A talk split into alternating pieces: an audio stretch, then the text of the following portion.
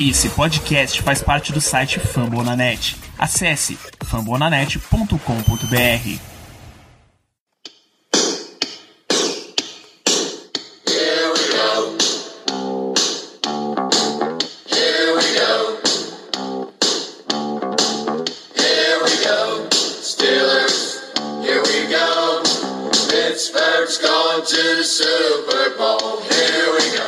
Muito bem, pessoal, estamos começando mais uma edição do Black Yellow Brasil Podcast. Este episódio 166, seu programa sobre o Pittsburgh Steelers para todo o Brasil, direto de fambonanet.com.br, do Spotify, iTunes, Deezer ou da sua camiseta escrita Watch. Não interessa qual número você tenha escolhido. Eu espero que tenha sido 90. Eu sou o Danilo Batista, seu host para mais um episódio, mais uma semana em que vamos fazer um pré-jogo.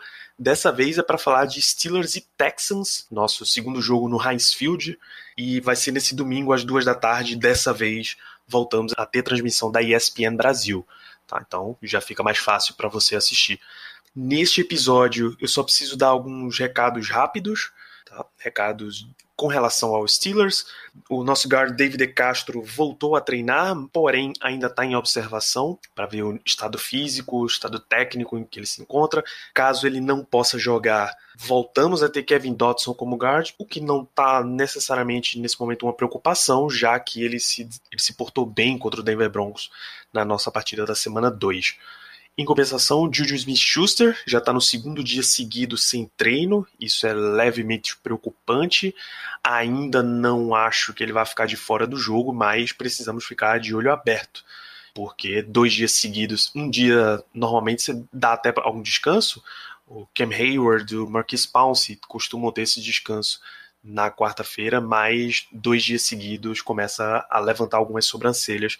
Então é bom continuar de olho, principalmente se você tem Juju Smith-Schuster no Fantasy. Né? Esse é um jogo que está marcado, claro, por ser mais um Watt Bowl, mais um duelo da família Watt, uma vez que TJ e Derek fazem parte dos Steelers, o JJ faz parte do Houston Texans.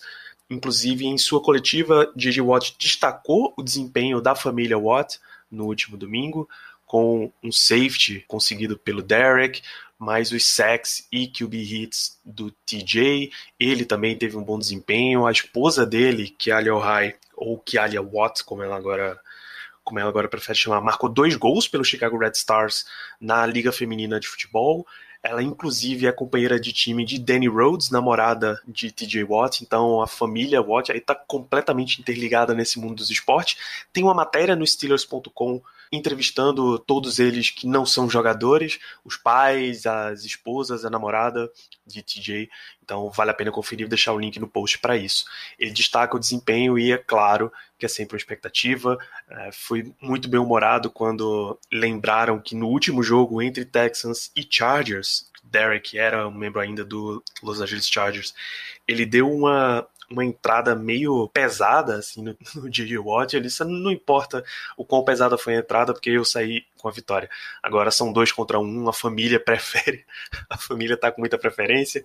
Ele reclama que tá tendo pouca oportunidade, principalmente com a pandemia, né, de ver o sobrinho, Logan, ele tá perdendo na corrida para melhor tio, porque TJ e Derek agora moram ambos em Pittsburgh, estão muito mais perto, convivem muito mais. Essa corrida ele tá perdido. Então, é difícil competir com um tio bonito, o tio Trent Jordan. Mas é isso. Steelers e Texans se enfrentam no domingo, duas da tarde, transmissão da ESPN Brasil.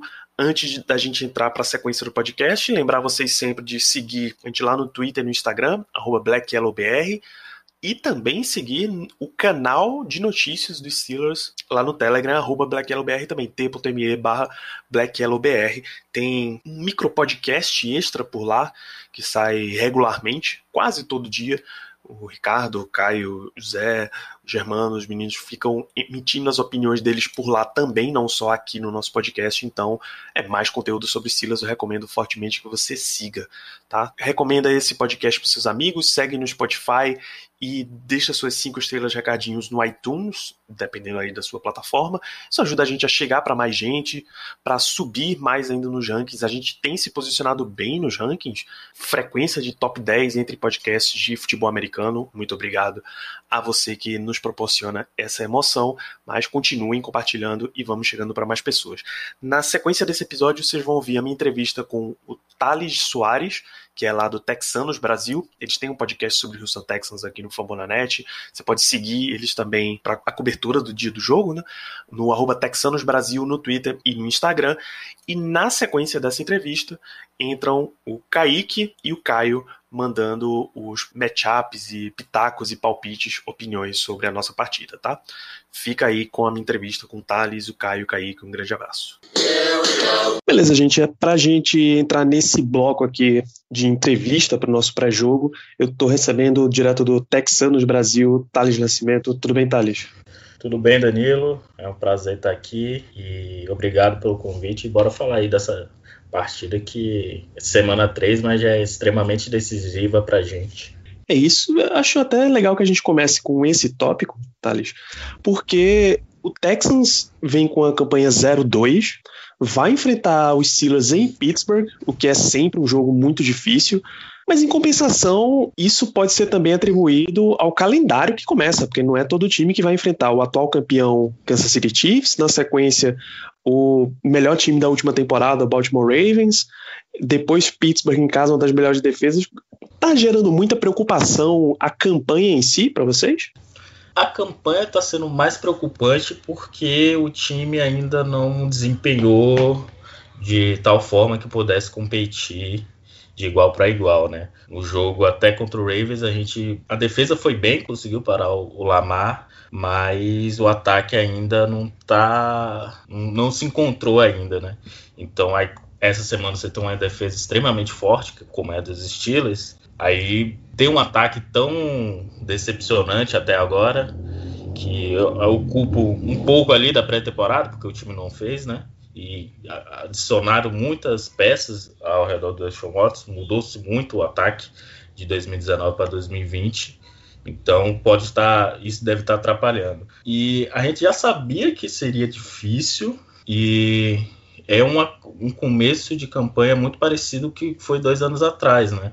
Só que dois anos atrás era um, era um calendário que não era tão difícil como era do, do, do, desse ano, quando a gente começou 03. E o risco de começar 03 é bastante grande e vai ser complicado conseguir se o time chegar aos playoffs, mesmo que mesmo que agora vão sete são sete times, né? Mas a, é, a tabela desse ano foi bastante ingrata com os Texas e a preocupação mais da gente é porque o time não, o ataque não atuou de uma forma convincente para esse time ser competitivo durante a temporada.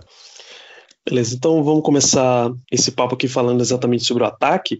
Enquanto Deshaun Watson for o quarterback do Houston Texans, ele vai ser o assunto central. Mas a equipe tem parece que faz questão de que não seja esse o caso, porque a linha ofensiva é o assunto principal. É uma linha que para variar, cede muita pressão em cima do Deshaun e ainda por cima vai enfrentar uma linha defensiva que pressiona muito. Só a semana 2, Houston cedeu 4 sacks e 13 QB hits. Pittsburgh conseguiu contra Denver 7 sacks e 19 QB hits. Preocupa essa linha ofensiva? É, é talvez o ponto-chave desse jogo? É, eu diria que sim, porque a defesa dos Steelers é uma defesa que muito agressiva. Eu assisti o jogo, o compacto do, contra os Broncos e mesmo que muita gente tenha elogiado que o Driscoll jogou bem, mas a defesa do Steelers chegou muito forte no, no, no QB reserva do, dos Broncos. É um time que blita bastante, então o Watson ele tem problemas muitos problemas também com leitura, de identificar lado de blitz, ainda ele tem esse mau costume. E a linha ofensiva que temporada passada, enquanto é, era a formação titular, teve bons jogos, até mesmo contra o Chargers, e quando parou, não cedeu nenhum sec para Melvin Ingram e Joey Bolsa, mas essa temporada ainda não se encontrou e tá, sendo, tá mantendo o mesmo nível que era dois anos atrás, quando foi a pior, pior linha ofensiva, né? Então preocupa porque é a, def, vai, a gente vai enfrentar a def, uma defesa muito mais forte do que era de Chiefs e, e, do, e dos Ravens E o time tá mais. E essa linha ofensiva até agora, que a gente esperava que, com a manutenção de, do, da linha titular e tudo mais, a gente esperava uma solidez maior para o time, né? E até agora isso não vem ocorrendo. Mas eu acho que o principal em relação à defesa e ataque é, é em relação aos nossos recebedores. Porque até agora o conjunto de recebedores não, atuou de, não atuaram de uma forma que todo mundo fosse bem, né? O Randall Cobb apareceu algumas vezes, o, o Brandon Cooks apareceu mais nesse jogo, na primeira semana ele tava, jogou machucado, o Will Fuller se machucou, então é, ainda não apareceu um conjunto que a gente esperava que, pô, vai ser big play atrás de big play, porque tem o Will Fuller, tem o Brandon Cooks, tem o Randall Cobb, Kenny Steele são, são recebedores extremamente velozes e que poderiam criar, ia alongar, abrir o campo, né? E, e até agora esse, o que a gente imaginava para o Texans no, ainda não aconteceu na, nesse início de temporada. Então acho que esse é um dos fatores também que, que vai ser vai ser interessante aí para ver se vai se é, vão começar a, a ter um desempenho bom a partir dessa semana, ou se o ataque vai, se esses recebedores vão continuar nesses, nesses flashes de jogar bem um período e depois ir mal, jogou bem numa partida e jogou mal numa outra. Ainda não se encontraram essa sinergia entre o Watson e os recebedores dos Texas. É isso, essa, esse era inclusive o, o tópico seguinte que a gente tinha, exatamente essa conexão do Deshaun Watson para o grupo de recebedores que ficou e que foi reconstruído depois da saída do DeAndre Hopkins, que também vai ser outro assunto que vai ser perseguir o Houston Texans a temporada inteira. Porque não tem jeito. Você não, você não troca um dos, um dos top wide receivers da liga sem ter esse efeito e Pittsburgh sabe exatamente qual é a sensação depois do, do caso do ex-camisa 84. Vamos falar de Deshaun Watson também, A gente sabe que o Texans vai viver enquanto o Watson der chances à equipe e se por um acaso ele não estiver dando, esse vai ser o grande problema da equipe. Como é que ele tem sido nesse começo de temporada? Ele tem sido inconsistente. O Watson, ele tem, como eu falei, o ataque ainda do Texas não engrenou. se teve, teve drives muito bons, teve atuações bem ruins, de drives ruins, então o Deshaun Watson ele tá sendo muito inconsistente na, nesse começo de, de temporada. Mas é, eu acredito também que, que tem um pouco aí do, do, do prejudicial do Tim Kelly. O Tim Kelly ele tá sendo muito previsível na, nas suas chamadas. E não sei se você viu os melhores momentos contra, contra os Ravens. Ele repetiu no, numa quarta para um a mesma jogada que ele tentou para terceira para um e o time não converteu e, e o Raven estava no campo de defesa. Acho que estava 7 a 0 ainda, 10 a 0 no, primeiro tempo. Então era uma chamada assim que nada a ver, totalmente desnecessária. A defesa estava bem e continuou bem durante a partida. Então bateu um desespero ali que não fazia nenhum sentido.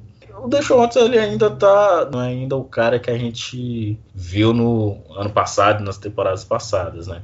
Ele tá tá muito inconsistente ainda. São dois touchdowns e duas interceptações. Isso mostra como que ele que ele ainda não é o, o que ele pode ser. Então, mas é, é essas, esse entendimento aí, Tim Kelly, esses novos recebedores, acho que isso também tem prejudicado ele, mas ele ainda tem cometido alguns erros que, que ele já vinha cometendo, né?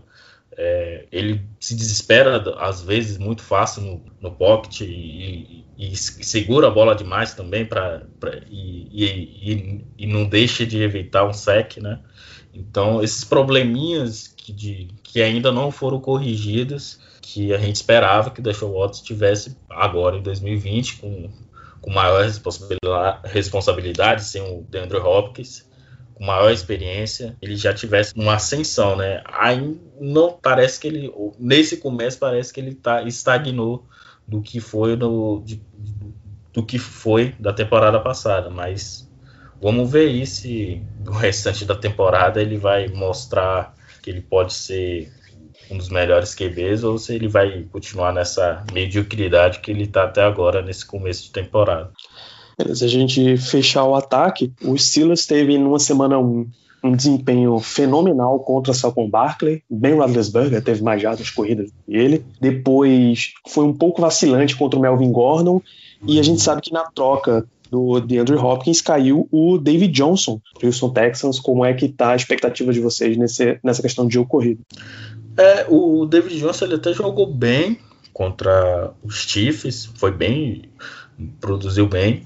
Só que nessa partida contra os Ravens, ele não jogou bem. O Ravens conseguiu parar ele e ele não produziu muita, muita coisa, né? E, é, é, e muitas das chamadas também de corrida na primeira tentativa, e aí ficava uma. uma não conseguia ali no máximo duas, uma jarda, duas jardas, então o Texans, as chamadas ofensivas prejudicaram também um pouquinho o David Johnson, né?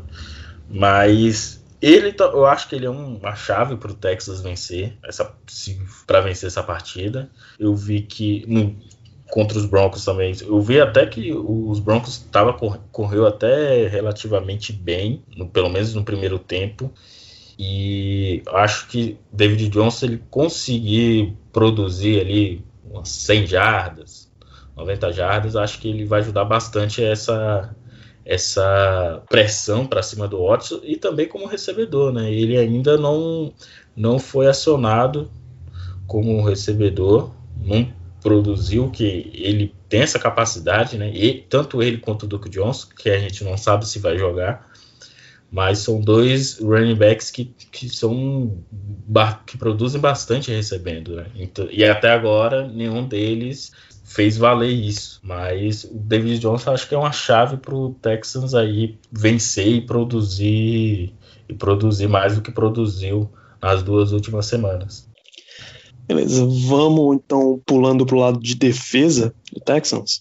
Tá? A gente vem, vem assistindo nos últimos anos, especialmente nessa última off-season, nessas últimas duas off-seasons, na verdade, uma renovação em termos de secundária do Texans. Os nomes que eram fortes ali, o, o Edie já foi há algum tempo, o próprio o Kevin Johnson, o Tashawn Gibson já foi embora, tem mais um que agora tá no Broncos, meu Deus. Eu tô olhando para Steelers e Broncos. Karim Jackson. Karim Jackson, exatamente. Todos esses jogadores já se foram é uma nova geração aí, o Gary Conley, o Vernon Hargraves. Eu nem sei se o Gary Conley tá saudável, inclusive. É, então tem uma nova tá. geração aí, mas e os Steelers também estão tá numa nova geração de wide receivers, Juju, Deontay Johnson, James Washington, Chase Claypool. Qual é a expectativa para esse confronto aí? Então, assim, de nome, é, a, a, nossa defesa ainda não. Nossa secundária não conseguiu interceptar ninguém, não forçou. Mas acho que o, esquema do, do Antônio Weaver tem, de certa forma, ajudado eles. Porque é, é, vai enfrentar um, um, corpo de recebedores. Não sei se é tão. se é melhor ou, do que os Ravens, mas é pior do que era dos Chiefs, né? Então. Mas tem sido assim uma, uma defesa que. Vamos dizer sólida, uma secundária sólida, não tem sido um desastre, mas também não é uma, uma secundária que, que vem, chama atenção por, por turnovers ou, ou de pressão, de chegada nos, no QB. É uma secundária que até agora tem sido sólida e está sendo até suficiente para manter o time na, na, nas partidas, né, competitivo, mas ainda não é uma secundária que pode, pode crescer, acho que tem é, margem para crescimento, porque tem alguns jogadores ali interessantes, como você citou, o Gary Collin, o Eric Murray, que veio com um preço que a gente não, não imaginava, quase 7 milhões de, de dólares por ano, e vem dando certo até, ele vem se encaixou, se encaixou de uma forma bem interessante, na, às vezes ali caindo como corner slot, às vezes como, como safety. Então é uma secundária que eu diria é sólida, não, não vai chamar tanta atenção, mas também não vai entregar a partida, porque não tem, não, não tem tantos buracos como foi dois anos, um ano, temporada passada. Temporada passada a gente começou com Jonathan Joseph titular. O Jonathan Joseph não era, já não podia ser titular tem pelo menos um, desde 2016 porque ele já estava velho, não estava conseguindo acompanhar o, principal receiver de qualquer equipe. Então, é uma, uma, nova secundária, renovada, mas é, no auge ela ainda. A, a, a geração de Anthony Joseph, Karen Jackson, J. Boy foi melhor, é melhor. Mas ainda essa secundária tem margem para crescimento para mostrar aí, para crescer e mostrar como uma unidade interessante para o Texas nessa temporada. Isso, e por fim, o cara que até a chegada do Deshaun Watson, pelo menos, era o, o rosto da franquia, J.J. Watt e seu setor de front seven, setor de pressão. Pareceu até controlar direitinho o Lamar Jackson, tá? embora tenha tido problemas com os outros running backs do Ravens. Qual é o lance? Como é que você vê eles enfrentando uma OL dos Steelers que está mexida? Ainda não temos a certeza se David Castro do Guards vai voltar, talvez no preview dos meninos, do Ricardo, do Caio, já tenhamos informações, mas qual é a, a tua expectativa? É, na primeira semana ela foi bem ruim, assim, né? O Antônio Weaver, ele sofreu bastante para parar o ataque dos Chiefs, mas nas, nessa segunda semana até, até eu fiquei surpreso, porque conseguiu quatro sacks em cima do Lamar Jackson, Teve, apareceu o PJ Hall, que chegou recentemente, né? Ele, ele iria pro Vikings, não foi porque estava acima do peso, foi reprovado. O Bill O'Brien botou ele lá para emagrecer e chegou e, e jogou pouco contra os Chiefs, mas quando jogou teve impacto, impacto contra o jogo corrido, contra o Ravens também. Acho que ele vai vai garantindo ali um, lugar de titular para jogar ali ao lado de, do DJ Watt ou, ou o Charles Omenihu ou o Ross Blacklock. É uma unidade que jovem, uma unidade jovem, com exceção do JJ Watt, é uma unidade bem jovem, que, que, que eu me surpreendi, mas e, e, e, tem muito da surpresa do Antônio Weaver, né? Antônio Weaver que ele era técnico de linha defensiva e e ele nunca tinha recebido um jogador de acima da terceira rodada para desenvolver, né? O DJ Reed, que ele ajudou a desenvolver, era de acho que foi quarta ou quinta rodada, se eu não me engano. E agora ele teve o Ross Blacklock, teve o, o PJ Hall, que foi uma escolha de segunda rodada. Então é uma, um front seven que tá, tá bastante interessante. Eu fiquei animado, fiquei surpreso, animado pelo que eu vi contra o Ravens. Acho que o Texas já vinha bem com, marcando contra QBs não tão móveis, que é o caso do Big Ben, na, como foi na temporada passada. Espero que mantenha-se isso para esse ano. Me surpreendi porque contra o Ravens a gente sofreu bastante em 2019 e limitou para 204 jardas, o Lamar Jackson e apenas o touchdown. Então é, vai ser interessante, mas uma coisa que me preocupa é tackles perdidos. Uh, Perde-se muito tackles e os linebacks também, o Texas, tanto o McKinney quanto o Zach Cunningham, não estão conseguindo finalizar os tackles e e isso tem sido um problema para o Texans desde, o, desde a semana 1. E o jogo corrido também, tirando, acho que tirando a, big play do Ingram, o time tinha, tava até parando bem ele, né? Que foi quando ele marcou o touchdown.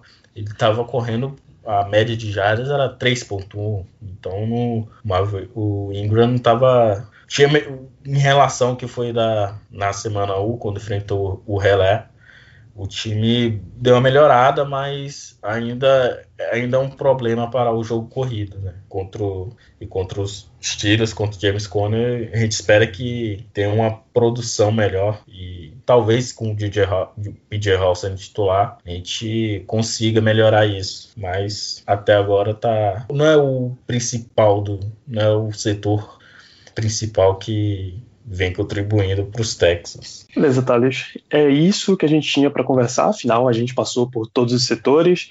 Esperamos que seja um grande jogo. Infelizmente, a gente espera que o Texans saia 0 e 3. Afinal, esse é um podcast do Pittsburgh Steelers. E... Eu entendo, eu entendo. É, e as, o teu resumo final aí, expectativas para essa partida, que vai ser o duelo da família Watts, né? Afinal, o Derek e o TJ fazer parte de Pittsburgh e o JJ é de Houston. Eu queria também que fosse o duelo da família Reed, já que vocês têm o Justin Reed, eu queria que o Steelers tivesse contratado o Eric, mas isso é, um, é uma outra história. Obrigado pela tua presença. Ah, obrigado, Danilo, muito por ter participado aqui. Também queria o Eric Reed em Houston, mas não deu. E, é, e realmente, né, o, o, tanto o TJ quanto o JJ, eles não se enfrentaram quando foi aquele. Foi o jogo de Natal, dois anos atrás. Isso. Isso, né? E eles não se enfrentaram, o JJ estava machucado. Eu acho que vai ser uma grande partida. Não acho que vai ser um, é, uma partida de placar alto. A gente até falou isso no, no, podcast de ontem que a gente gravou, eu e os meninos.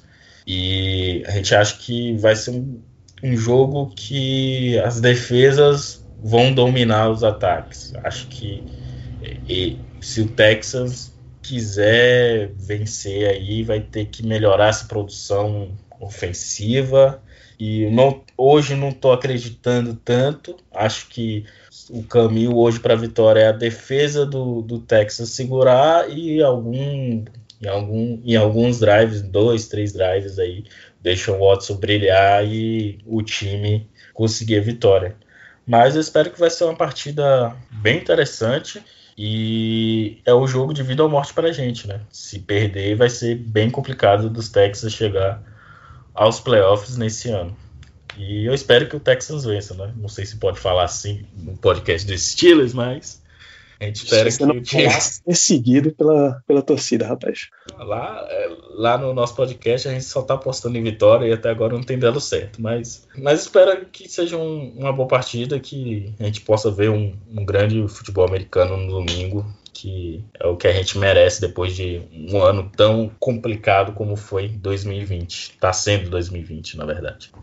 É isso, a partida tem é às duas da tarde desse domingo, tem transmissão da ESPN Brasil. Esse foi Thales de Nascimento lá do Texanos. Para você, amigo ouvinte, continua que a gente tem mais matchups para te apresentar. Grande abraço.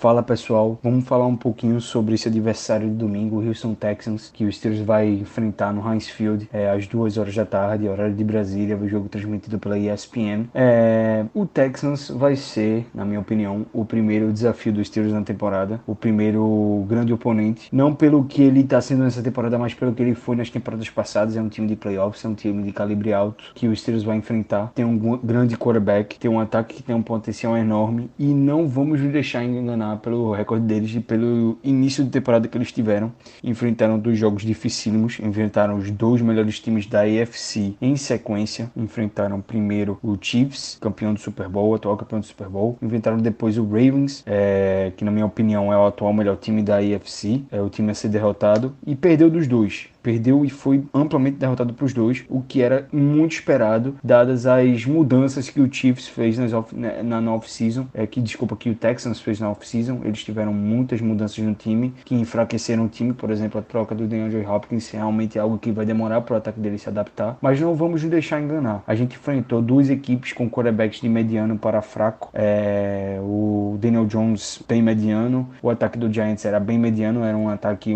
é, é, de só um um, um, tipo de jogada, né? De só um, um, estilo de jogo que era um ataque muito mais terrestre. O Daniel Jones não está conseguindo botar um ritmo no ataque aéreo. E contra o Broncos, a gente podia ter enfrentado um jogo aéreo um pouco mais complicado, mas o Drew se lesionou muito cedo, então não deu para avaliar. E o Jeff Driscoll foi um cara ali que não, não deu para avaliar muito bem a defesa, já que o nosso game plan teve que ser muito adaptado durante o jogo. Já contra o Houston Texans, a gente vai ver uma equipe muito mais madura, muito mais difícil de se enfrentar. Eu acho que eles são um time muito completo, é, ainda com as perdas, ainda com as deficiências na linha ofensiva. Eles têm, um, têm pontos muito positivos no time, por exemplo, o quarterback, o, o Deshaun Watson, para mim, um dos melhores quarterbacks da liga é, atualmente. Ele é muito bom, não, não à toa ele recebeu uma extensão na off-season, ainda no, no contrato de rookie dele, né? E ele é um cara que pode decidir o jogo, é um quarterback muito móvel, é um tipo de quarterback que, é, que, que a defesa dos Steelers não lidou ainda nessa temporada, né? Um cara que sai muito do pocket Que se posiciona muito bem para achar seus recebedores.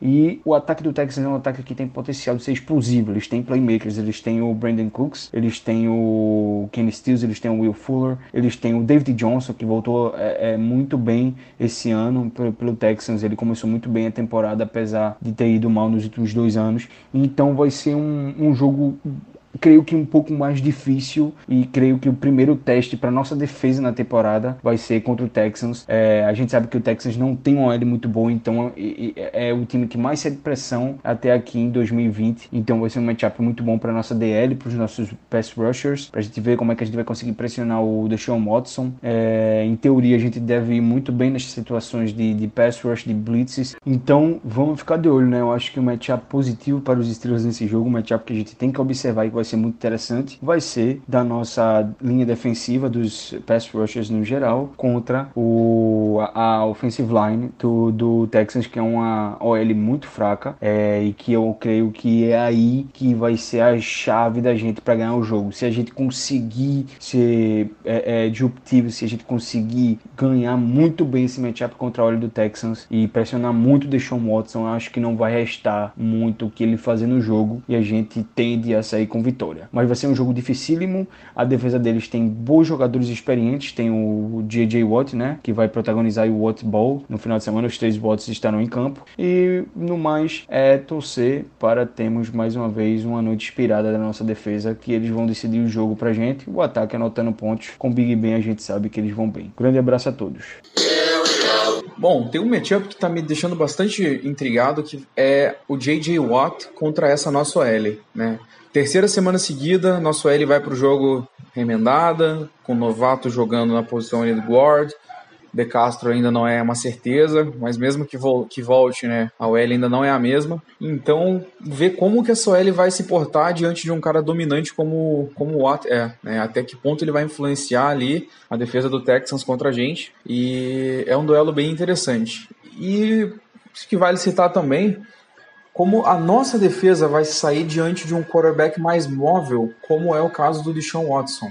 A gente sabe que nessas últimas semanas a gente acabou jogando contra dois quarterbacks que não são assim tão ágeis, não correm tão bem, que foi o Daniel Jones e o Drew Locke e o Driscoll em grande parte. Então é hora da gente testar mais uma coisa, né, para ver como é que essa defesa vai, que é como vai parar um quarterback ali com que corre bem com a bola. Bom, minhas expectativas para essa partida é que a gente consiga estabelecer um pouco melhor esse nosso jogo terrestre. Apesar de ter ido muito bem nas duas primeiras semanas, né, a gente precisa balancear melhor aí entre passe e, e corrida. Foi um problema que a gente acabou tendo aí no jogo contra os Broncos. E que com isso, né, a gente consiga manter nossa defesa um pouco mais de tempo fora do campo para evitar de cansar e a gente passar esse susto que a gente passou aí contra os Broncos no último fim de semana. Defesa cansada no final, sendo empurrada para trás e ter que depender totalmente de uma big play, né, como foi o caso, felizmente, nesse domingo do, do Edmonds com aquele saque para determinar o destino da partida.